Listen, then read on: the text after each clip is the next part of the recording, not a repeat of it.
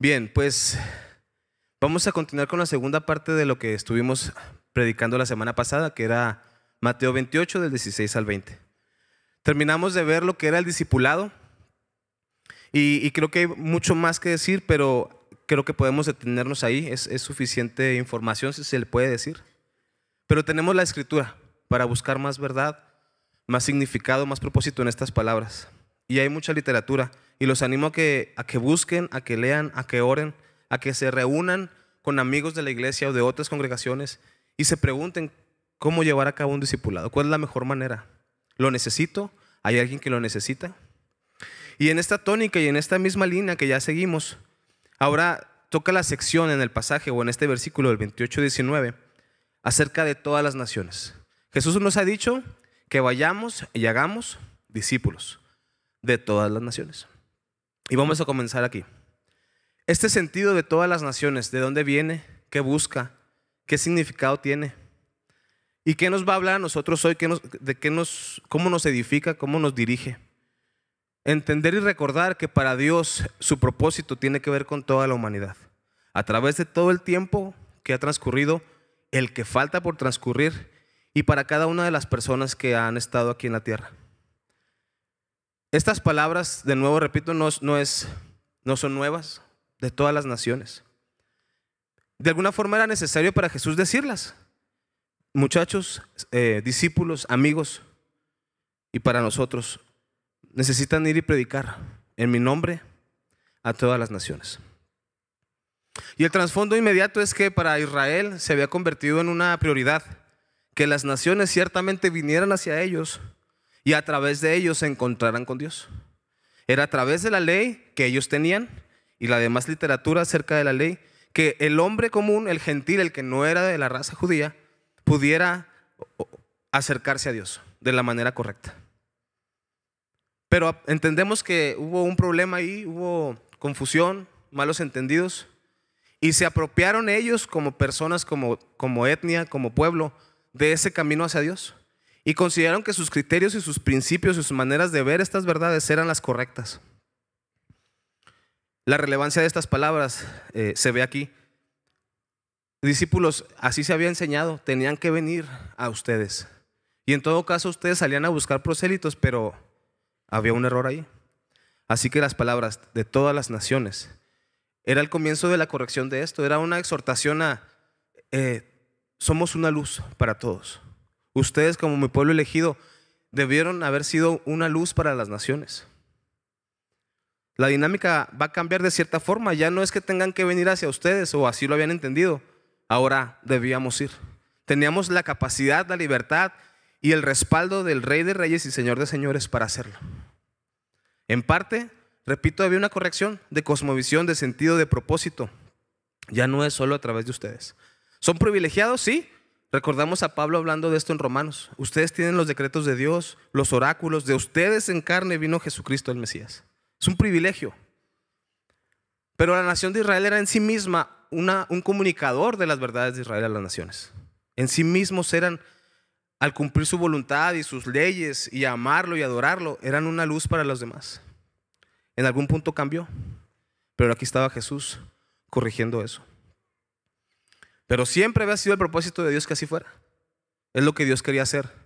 Y lo encontramos en Génesis, en el llamado de Abraham. Una referencia inmediata, una de las más claras, como ya lo repetíamos el domingo pasado, de los propósitos que Dios tenía. Siempre fue su idea que cada una de las personas en la tierra fuera bendecida. Pero ¿a qué se refiere con bendecida? ¿Qué se refiere con las palabras que, que le dice Abraham? Vamos a leerlas. En Génesis 12, del 1 al 3.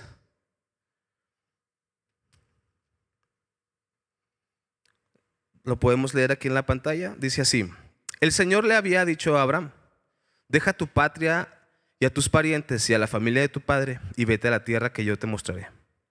Haré de ti una gran nación, te bendeciré y te haré famoso, y serás una bendición para otros. Bendeciré a quienes te bendigan y maldeciré a quienes te traten con desprecio. Todas las familias de la tierra serán bendecidas por medio de ti. Vamos a ver que en estas palabras eh, ocurre el llamado de este hombre por medio del cual se va a formar la nación de Israel. Y vamos a ver ahorita un pasaje en el Nuevo Testamento que nos enseña que este, estas palabras a Abraham sí son un llamado inmediato y hay bendiciones impresionantes para él, para su descendencia inmediata, pero que tienen un alcance para nosotros hasta el día de hoy. Vamos a ver que Él tiene un propósito, que lo va a guiar, que lo va a cuidar, que le va a proveer. Van a ocurrir circunstancias importantes en su vida eh, para la historia de la Biblia y, de nuestra fe. Pero en general las palabras que, que tienen que ver con el propósito más allá para Dios es el final. Todas las familias de la tierra serán bendecidas.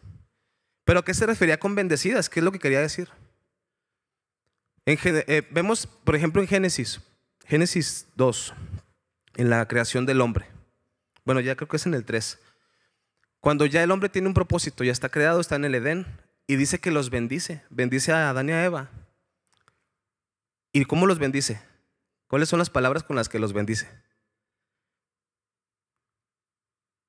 Sean fructíferos, llenen la tierra, sojúzguenla. Y luego les da todo lo que necesitan en el huerto. En un sentido, la bendición de Dios siempre tiene que ver con la participación de nosotros en sus planes cómo Él nos acoge para que estemos dentro y seamos parte de lo que Él está haciendo. Y así se ve en la vida de Abraham. La bendición que Él recibe sí es para su persona, pero aparte la bendición tiene que ver con algo mayor. Y con su participación en lo que sería para nosotros el beneficio, la bendición, la gracia y la gloria de tener a nuestro Señor Jesucristo. Para nosotros y para toda la población, para todas las personas. Y en estas palabras vamos a ver que Pablo nos enseña que Dios estaba previendo que íbamos a ser justificados por poner nuestra fe en Jesús. No por cumplir leyes, no por cumplir normas, principios, sino por la sola confianza, por la sola fe en Dios. Eso nos iba a justificar. Vamos a Gálatas, al, al libro de Gálatas, capítulo 3, versículos 7 al 9, por favor. Bien, dice así. Así que los verdaderos hijos de Abraham son los que ponen su fe en Dios. Es más, las escrituras previeron este tiempo en el que Dios haría justo a sus ojos a los gentiles por causa de su fe. Dios anunció esa buena, esa buena noticia a Abraham hace, tiempo, cuando le dijo, por medio de ti. Así que todos los que ponen su fe en Cristo participan de la misma bendición que recibió Abraham por causa de su fe. Así que, hermanos, tenemos estos ejemplos, estas explicaciones de la Biblia misma de personas como Pablo que entendían el consejo de Dios y sus propósitos. Y entendemos que desde el principio este fue el propósito, todas las naciones. Y ahí está una base específica en un hombre llamado Abraham y su propósito y las bendiciones que recibió. Así que no hay duda, es para todos. Todos aquellos que ponen su confianza en Jesucristo. Somos, son partícipes de las bendiciones a Abraham. Somos hijos de Abraham por confiar en Dios. Son palabras que Jesús les dice a los judíos. Ustedes piensan que, bueno, sí, ustedes pertenecen al pueblo de Dios y ya. Ah, bueno, yo conozco a Abraham, es mi padre. Listo, pertenecemos a la misma línea, a la misma etnia. Pero no, debía ser por confiar en Dios. Y ahí entramos todos nosotros.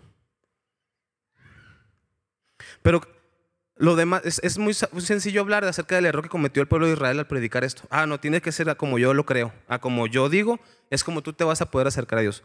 Si, si lo resumimos así, podemos enseñar de eso y decir, hermanos, no cometamos ese error. Pero me gustaría que viéramos otras perspectivas. ¿De qué forma nos llama esta verdad a nosotros a actuar? ¿Cómo nos afecta en cómo vivimos nuestra fe? El entender que deben ser todas las naciones las que reciban el Evangelio. En el Nuevo Testamento la palabra para naciones es etnia, todos los grupos étnicos, todo grupo, no, importa si eres este, asiático, em, coreano, norteamericano, americano, este, venezolano, no importa, no, eso no, es el, no es el punto, es para todos, quien seas. Pero ¿cómo nos debe afectar eso a nosotros? ¿Nos debería afectar? ¿Nos debe importar? Bueno, no soy misionero, Mm, ¿Cómo, ¿Cómo interviene esa verdad en mí? Hay un fenómeno que está ocurriendo en el mundo entero con la migración. Y resulta que en las ciudades, en las principales ciudades de los países se, se juntan, se congregan personas de, los pueblos aledaños, de pequeñas comunidades que por necesidad viajan al centro, a centros del país, a, a capitales o a ciudades más grandes. Y el fenómeno ha causado que en, ciudades se encuentres diferentes naciones. En una ciudad, personas de diferentes naciones, de diferentes etnias. Si ubican este fenómeno, es, sencillo. Cuando yo lo, digamos, lo leí, lo estudié, tenía que ver con ciudades de Estados Unidos, ¿no? Nueva York. El fenómeno de inmigración, de todo el mundo literalmente viven ahí y mantienen sus costumbres, procuran mantener sus religiones y entonces vas a encontrar un barrio este, de una religión o una cultura, vas a encontrar otro barrio de solo esa religión o una cultura y así. Pero se mantienen cerrados entre ellos tratando de preservar sus culturas. Así que el llamado a, buscar a las naciones para predicarles tuvo un efecto o, una, un beneficio, si lo podemos ver así. Porque quizás no tengamos que ir, ya los pueblos y las naciones vinieron a nosotros. Así que sin tener que irnos a ciudades de Estados Unidos o otras ciudades más grandes o países, aquí mismo en Chihuahua ocurre este fenómeno. Población, tenemos gente de otras etnias del país viviendo en nuestra ciudad. ¿Cuál tienen en mente? ¿Qué etnia tienen ustedes en mente o qué cultura? Pues la principal y que pertenece a nuestro estado, Tarahumara. Tenemos tepehuanes. Tenemos, ¿qué más?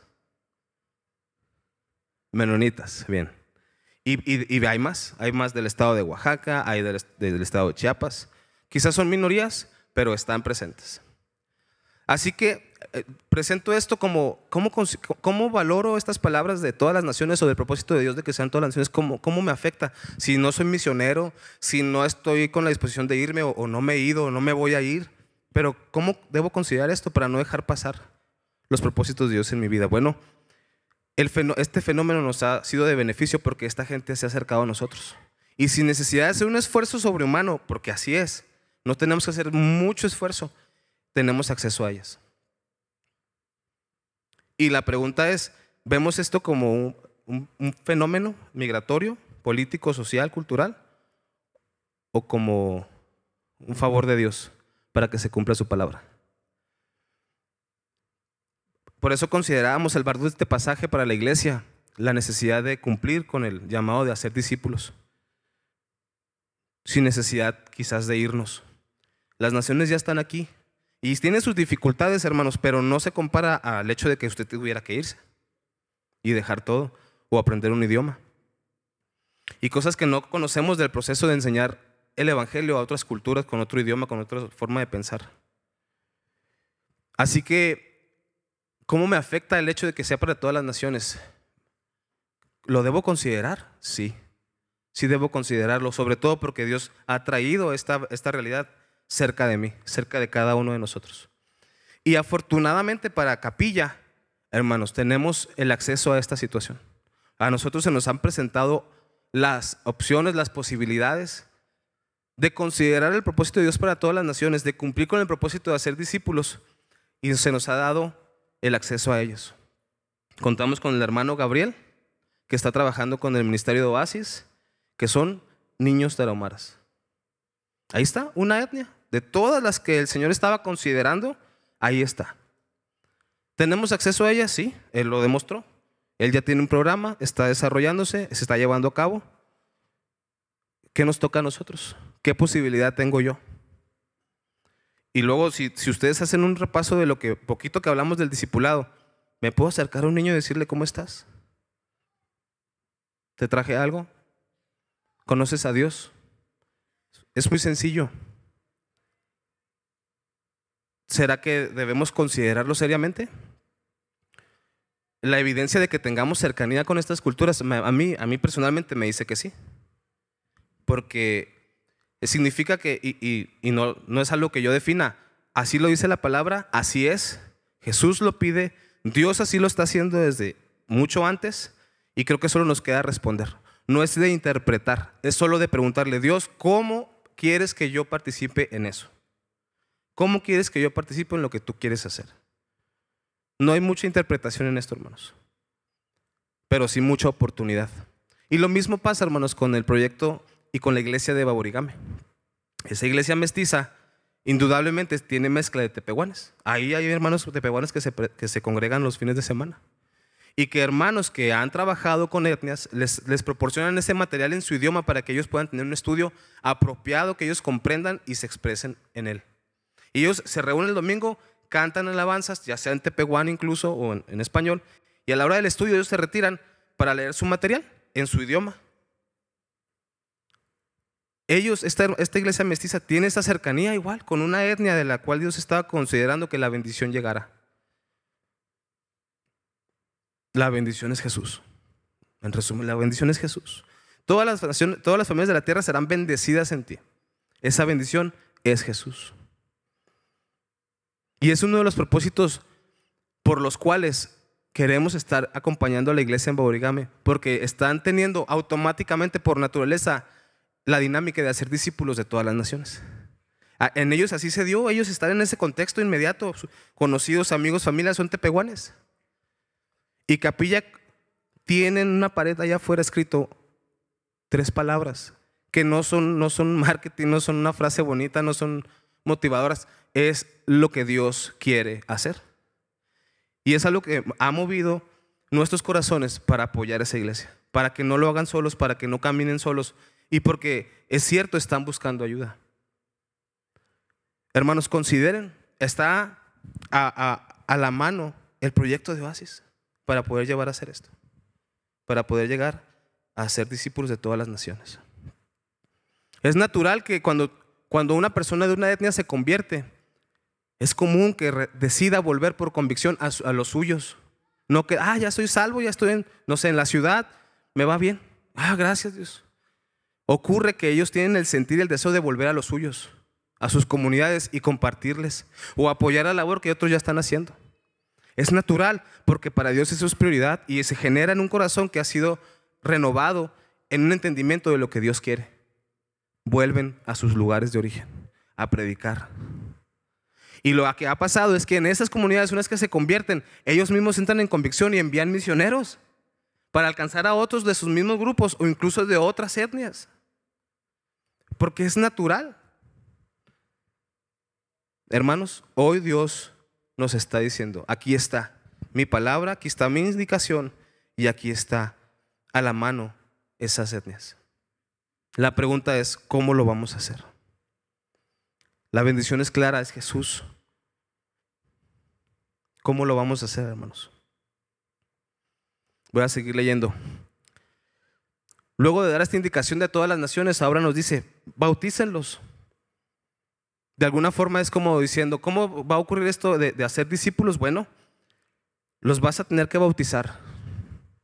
Y, hemos recibido una, explicación clara del bautismo eh, eh, desde, este, desde esta plataforma de nuestros líderes, de nuestro pastor, lo que es o no es el bautismo.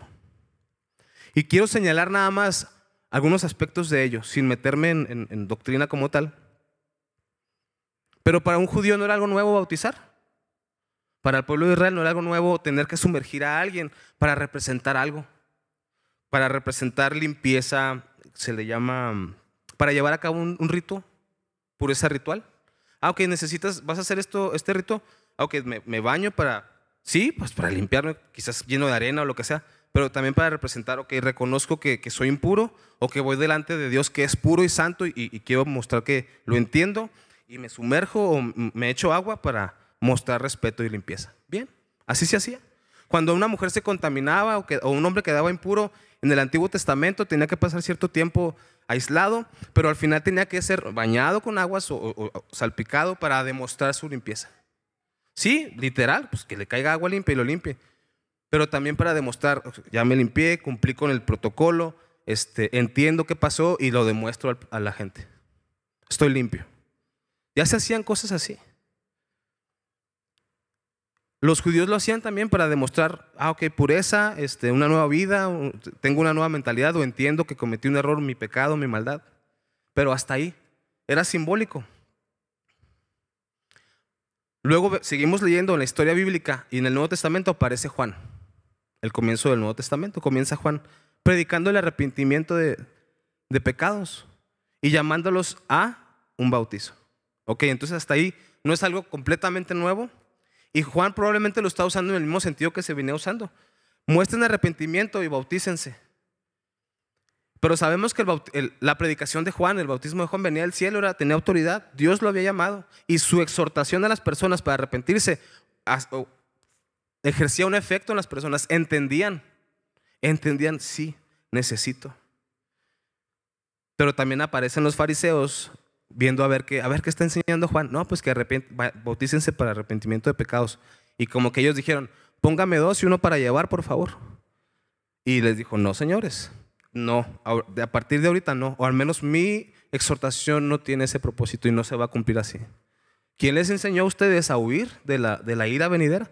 Como si fueran pases para escapar, porque Dios ya estaba haciendo algo más específico. Ahora, si recordamos mm, todo lo que ocurre en el tabernáculo o en el templo, el sacrificio de corderos, el derramamiento de sangre, eh, el lavatorio que había fuera del tabernáculo, el altar de bronce donde se ofrecían los sacrificios, el lugar santo donde estaba la mesa de los panes de la proposición, el candelabro, todo esto, el velo, el arca, todo esto tenía, tenía que ver con una sombra o tipo de Cristo o de su propósito. Era una forma de enseñarle al pueblo la administración de la gracia de Dios y un perdón que estaba por cumplirse completamente en Jesús. Era por medio de que tenían una relación, o que yo llego, ofrezco un cordero, se derrama la sangre, Ahí, ahí, son llevados mis pecados, se ofrece el sacrificio, Dios lo recibe. El sacerdote entraba al templo, cambiaba los panes de la preposición, se mantenían encendidas las lámparas iluminando. Todo tenía que ver con lo que Dios había provisto provisionalmente hasta que viniera Jesús. Y menciono esto porque entonces, ¿sería el bautismo también parte de esa revelación progresiva? Que se entendía que era necesario una especie de bautismo para demostrar pureza porque entonces vendría el verdadero bautismo.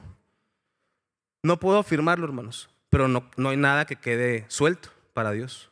No hay nada completamente nuevo y, y, reconocible, así como que ay, que, ay, vaya, se le ocurrió a Dios de pronto, ¿no?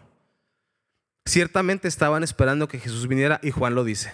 Yo bautizo con agua, pero el que viene antes, después de mí, que es más poderoso que yo, los va a bautizar en el Espíritu y en fuego. Y cuando Jesús se acerca a Juan para que lo bautice, Juan le dice, no, Señor, yo necesito que tú me bautices a mí porque entiendo quién eres. Y Jesús le dice, no, es necesario cumplir con lo que Dios estipuló. Y, no, no, no puedo explicar por qué Jesús se tuvo que bautizar. Hasta, no completamente, no es el propósito, pero el punto es, necesitamos cumplir con toda justicia. Tenemos que dar un ejemplo de que estamos conscientes de que necesitamos el bautismo, de que es algo que Dios pidió y de que va a cumplir un propósito mayor mal que solo demostrar que tengo un interés o, reconozco mis pecados. Así que Jesús ahora nos está pidiendo, bautícenlos a los discípulos, bautícenlos. El bautismo ahora va a cobrar un significado completamente diferente y profundo. Ahora va a representar la obra del Evangelio en nuestra vida. En el bautismo vamos a encontrar el ejemplo claro de lo que ocurrió con nosotros cuando confiamos en Jesús y de cómo Dios nos hizo partícipes en Jesús de varias cosas y de cómo estamos ahora, de cómo llegamos a nuestro estado actual. Justificados, santos, perdonados, con una identidad clara y específica como lo cantamos ahorita, como hijos. El bautismo como representación de lo que ocurrió con nosotros espiritualmente es maravilloso y afortunadamente tenemos ese, e, esa práctica, ese ejemplo de, poder ser sumergidos y sacados de las aguas, como la representación de lo que hizo Dios con nosotros en Cristo Jesús. Nos hizo partícipes de su muerte y también de su, de su resurrección. En su muerte para pagar nuestros pecados, pero en su resurrección para compartir una nueva vida, para ser recibidos a una nueva vida. Eso es maravilloso. Y el aspecto que quiero resaltar del bautismo es este. Ahí se encuentra el principio de nuestra, de nuestra identidad nuestra unión con Cristo, de cómo ocurrió, de los aspectos que tienen que ver. Y te invito a que lo consideres seriamente durante tu vida, durante las pruebas, durante las luchas, durante la acusación de tu conciencia de que eres un pecador, de que eres un mentiroso, de que ya fallaste, de que qué estás haciendo con tu vida, de que qué se trata esto. Recuerda esto. Se nos ha dado una práctica que nos identifica y nos permite identificarnos públicamente con aquel que murió y resucitó por nosotros. Se nos ha dado una práctica, un, ejemplo de, identificarnos con nuestros demás hermanos públicamente. Así que, más allá de eso, no lo estoy haciendo a un lado, sino sobre eso, considéralo una forma de donde tú te encuentres, donde tú puedas encontrar la base de tu identidad. Cuando seas acusado en tu conciencia, recuerda, en mi bautismo yo fui unido a Jesucristo, muerto y resucitado. Y en Él soy una nueva criatura. Y eso no puede fingirse, no, puede, no hay una versión pirata La obra de Dios es perfecta, justa y santa, correcta, apropiada, en su tiempo y en su forma. No hay sombra de variación en él, no hay mentira, él no cambia de parecer. Te bautizaste, perteneces a Dios y estás unido a Jesucristo. Y por el resto de tu vida así será. No puedes ahora, pues vuélveme a sumergir y sácame, pero otra vez como viejo hombre. No, no puede ser porque ya murió tu viejo hombre. Fue destruido, terminó. Y ahora estás unido a Jesucristo que no vuelve a morir. Espiritualmente estás unido a Él para siempre. El bautismo nos deja ver esto. Delante de todos nosotros les compartimos a los demás. He, confiado en Jesucristo. Quizás no entiendo todo, no tengo toda la doctrina, no tengo toda la verdad, pero sé qué pasó, sé quién es Él y lo creo y lo acepto. Y luego eres sumergido y sacado. Es, una cosa maravillosa. Una cosa que ocurre una sola vez y te cambia para siempre. Vuelve a Él cuando te sientas preocupado, confundido. Esto soy en el bautismo Jesús. Estoy unido a Jesús. Así lo dice Romanos 6, de 3 al 4, y vamos a leerlo. Romanos 6, del 3 al 4. ¿O acaso olvidaron que cuando fuimos unidos a Cristo Jesús en el bautismo, nos unimos a Él en su muerte? Pues hemos muerto y fuimos sepultados con Cristo mediante el bautismo. Y tal, y, tal como Cristo fue levantado de los muertos por el poder glorioso del Padre, ahora nosotros también podemos vivir una vida nueva. Hermanos, cuando sea usted atacado, confundido, cuando tenga dudas, como hablábamos el domingo pasado, piensa en esto. Dios nos regaló esto, el bautismo. Él lo pudo haber hecho en secreto y un día despertamos en la mañana y, ah, ya soy una nueva criatura, bien, lo creo. Pero algo que no era nuevo, algo que venía históricamente, lo renovó y lo hizo pleno para nosotros. Por eso algunos que ya se habían bautizado, el día que vimos los bautizos aquí, dijimos, ah, me encantaría volver a bautizarme aquí, en una comunidad, con, con personas que comprenden qué significa esto, que lo viven, que lo, que lo anhelan, viendo personas que, han sido salvadas, que han, que han, confiado en Jesucristo y que están comenzando una vida nueva. Es maravilloso y quisiéramos participar de nuevo, meternos de nuevo a esas aguas y resucitar con Cristo. Pero no es necesario, ya lo hicimos y es una vez y para siempre. Así que los nuevos discípulos que hagamos tendrán esta convicción, podrán recibir esa seguridad de su identidad como discípulos. Ha sido unido a Jesucristo para siempre. ¿Y qué me dices de las siguientes palabras? En el nombre del Padre, del Hijo y del Espíritu Santo. En general, el bautismo para arrepentimiento de obras, digamos, para demostrar un cambio de vida o de, interés, era personal. O sea, yo te demuestro mi, mi convicción y mi deseo de seguir por este camino, mi propia convicción en el bautismo. Bien, va. Sí, claro, tiene que ver con Dios, con la ley, pero ahora es el nombre del Padre, del Hijo y del Espíritu. Y quiero resaltar la identidad de esto nada más.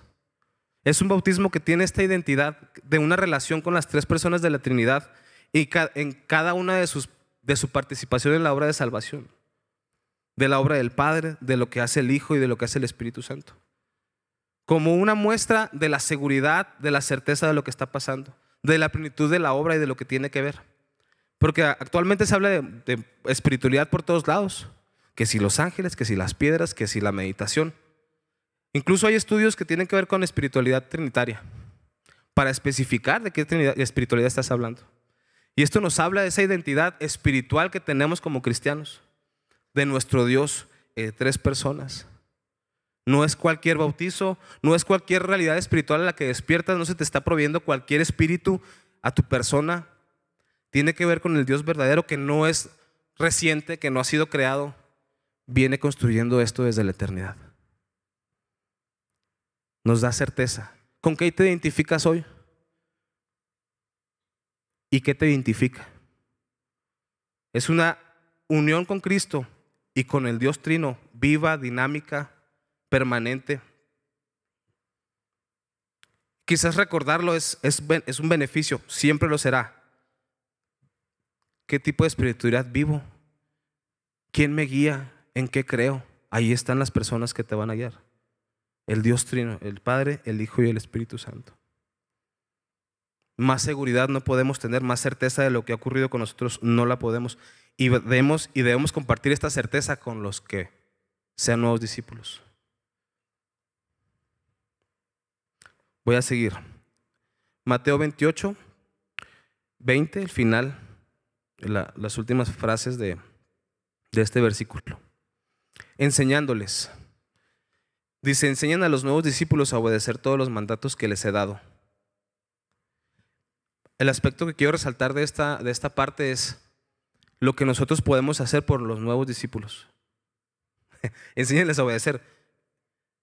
Pues, les puedes decir, bueno, aquí está el manual, toma el manual, lo, llenas, listo. Me buscas cuando tengas dudas y, o cuando lo termines. No, ¿verdad? Otra cosa, ok, para ser cristiano necesitas eh, esto y esto y esto y esto, o hacer esto o no hacer esto y esto.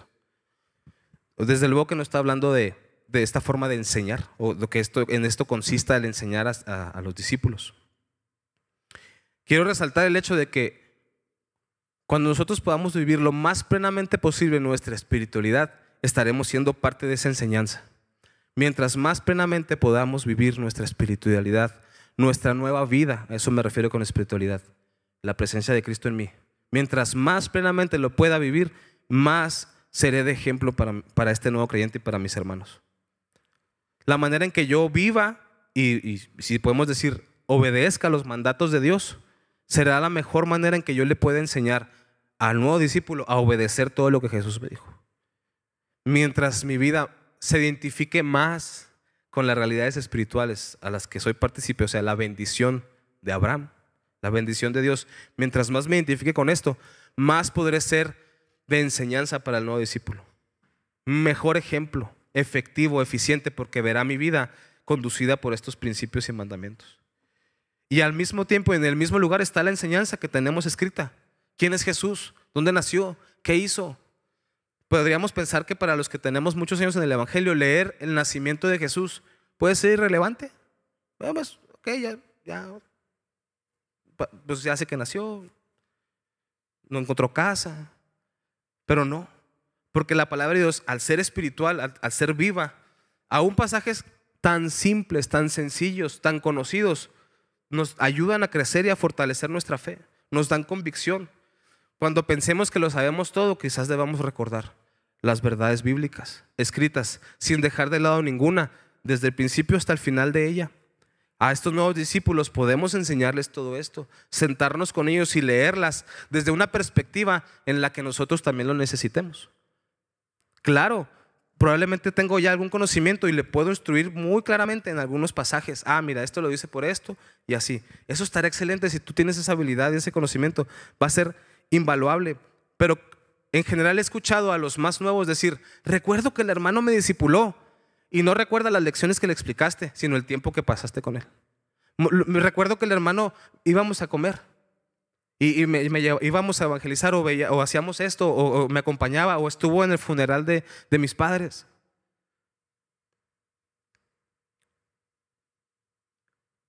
Mientras más plenamente vivamos nuestra unión con Cristo, mejores maestros seremos para los nuevos discípulos.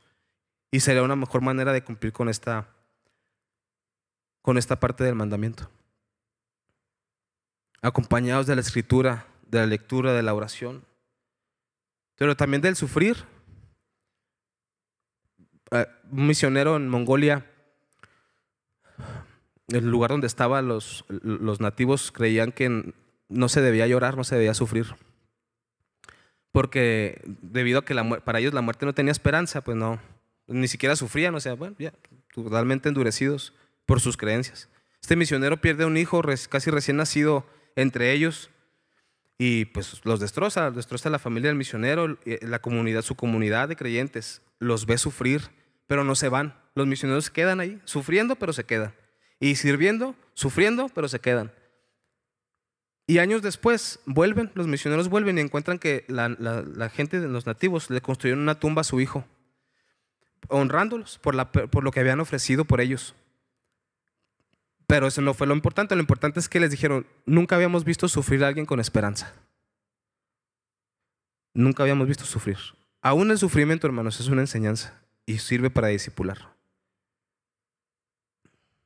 Enseñan a los nuevos discípulos a obedecer todos los mandatos que les he dado. No estoy diciendo que no, no instruyamos directamente. Hermano, creo que debiste haber hecho esto o sabes que hay que hacerlo así. Eso nunca está de más. La exhortación. Dios la hace, el Espíritu Santo la hace. Y en la iglesia es una disciplina, una exhortación directa y clara. Hermano, te equivocaste en eso, hay que hacer esto. No estoy dejando de lado eso. Simplemente los invito a que confiemos y dependamos de Cristo, de nuestra unión con Él y de la voluntad de Dios.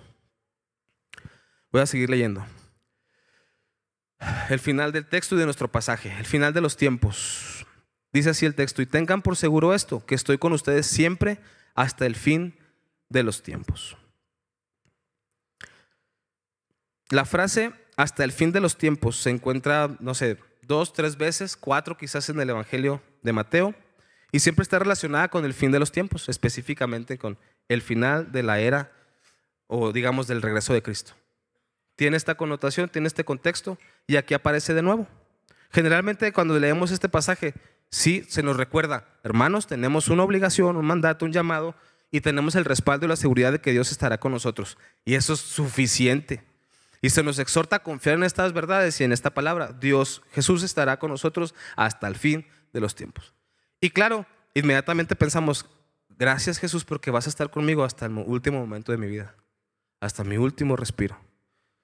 Eso es una promesa invaluable, porque sabemos cómo es la vida, porque sabemos cómo somos nosotros. Tener la compañía de Jesús es invaluable. Pero no es en un contexto individual, sino dentro del contexto de lo que Dios quiere hacer. Su acompañamiento tiene que ver con nosotros, con nuestra necesidad, pero también con sus propósitos. Él estará con nosotros mientras caminamos, mientras discipulamos, mientras enseñamos, mientras sufrimos, con el propósito de dar ejemplo y testimonio de las verdades del Evangelio. Sí tiene que ver con nuestra necesidad, pero tiene que ver también con su propósito. Su acompañamiento tiene, tiene el propósito de corregir nuestro andar, de encaminarnos, pero al mismo tiempo de llevarnos, si es necesario, en sus brazos. Con misericordia, con gracia, con benignidad, con justicia, con verdad. Pero la expresión nos da el sentido de que Él está pensando en el final de los tiempos, cuando Él regrese, cuando se haya cumplido completamente en los planes de Dios. Así que sí, me consuela saber que estarás conmigo, pero más me consuela saber que Él sabe el tiempo justo y el momento exacto cuando Él venga y que todo va a estar en control y todo se va a cabo como Él quiere. Y por más que yo haga o deshaga, eso no va a cambiar. Él está aquí conmigo ahorita, me está enviando y va a estar al final de los tiempos. Si Él sí sabe, yo no. Y no es algo de lo que deba preocuparme. Él tiene el pleno control de eso. Cuando se cumpla completamente el plan de Dios, el final del siglo, el ayón, dice eh, Pablo en griego, el ayón, este tiempo ahora, el reino se ha acercado, el cumplimiento de la llegada del reino, aquí está, predíquese, enséñense de esto. Yo voy a estar esperándolos también al final. No se desesperen por cómo se va a ver, ahí voy a estar. Y si aquí comencé con ustedes y voy a estar al final. La certeza de que Él tiene ese control, ese conocimiento y que además está con nosotros y por nosotros debe ser suficiente para que podamos detenernos, platicar con nuestra familia, y decir cómo vamos a participar de lo que Dios quiere hacer. Se nos ha provisto de todo lo necesario para poder cumplir con este propósito. Principalmente que Jesucristo fue entregado. Y si, diría Pablo, y si Dios entregó a su Hijo por nosotros, ¿cómo no nos dará juntamente con Él todas las demás cosas? Así termino esta, esta enseñanza, hermanos. Creo que solo queda preguntarnos cómo vamos a participar de eso. Y quiero terminar de compartirles un poco de la historia de, la iglesia de Origame y de, y de Capilla. Pero ahora traje algunas ayudas visuales para, creo que más bien para ayudarme a mí, ¿no? Porque así como soy malo para poner títulos, soy muy malo para contar historias. Entonces voy a pedir que me pasen la primera imagen. Quiero primero que vean eh, geográficamente dónde está Baborigame. Eh, al sur del estado. ¿Puedes poner la que sigue? Eh, como les decía, abajo en la pantalla está Guadalupe Calvo y un poco más arriba Huachoche, que abajo a la izquierda. Y ahí está señalado Baborigame. La ruta azul es la que usamos o hemos usado estas veces que hemos ido, porque es la que consideramos más rápida, evidentemente. Hay otra tercera que te manda acá por Kriel, pero pues igual es más larga. Es para que se den una idea de dónde, de dónde estamos hablando. Huachochi, Guadalupe Calvo, por acá está Parral, un poco más a la derecha.